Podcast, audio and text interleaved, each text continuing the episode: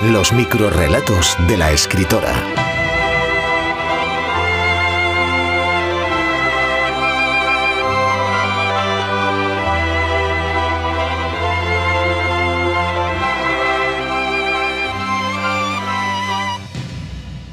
El doctor Branca.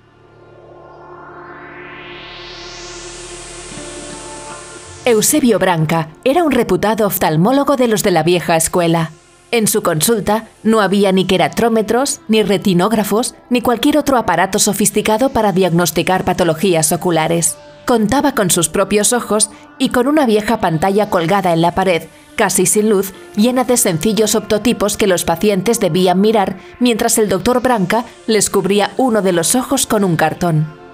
En 30 años de profesión, jamás había diagnosticado una miopía, hipermetropía o astigmatismo a ninguno de sus pacientes.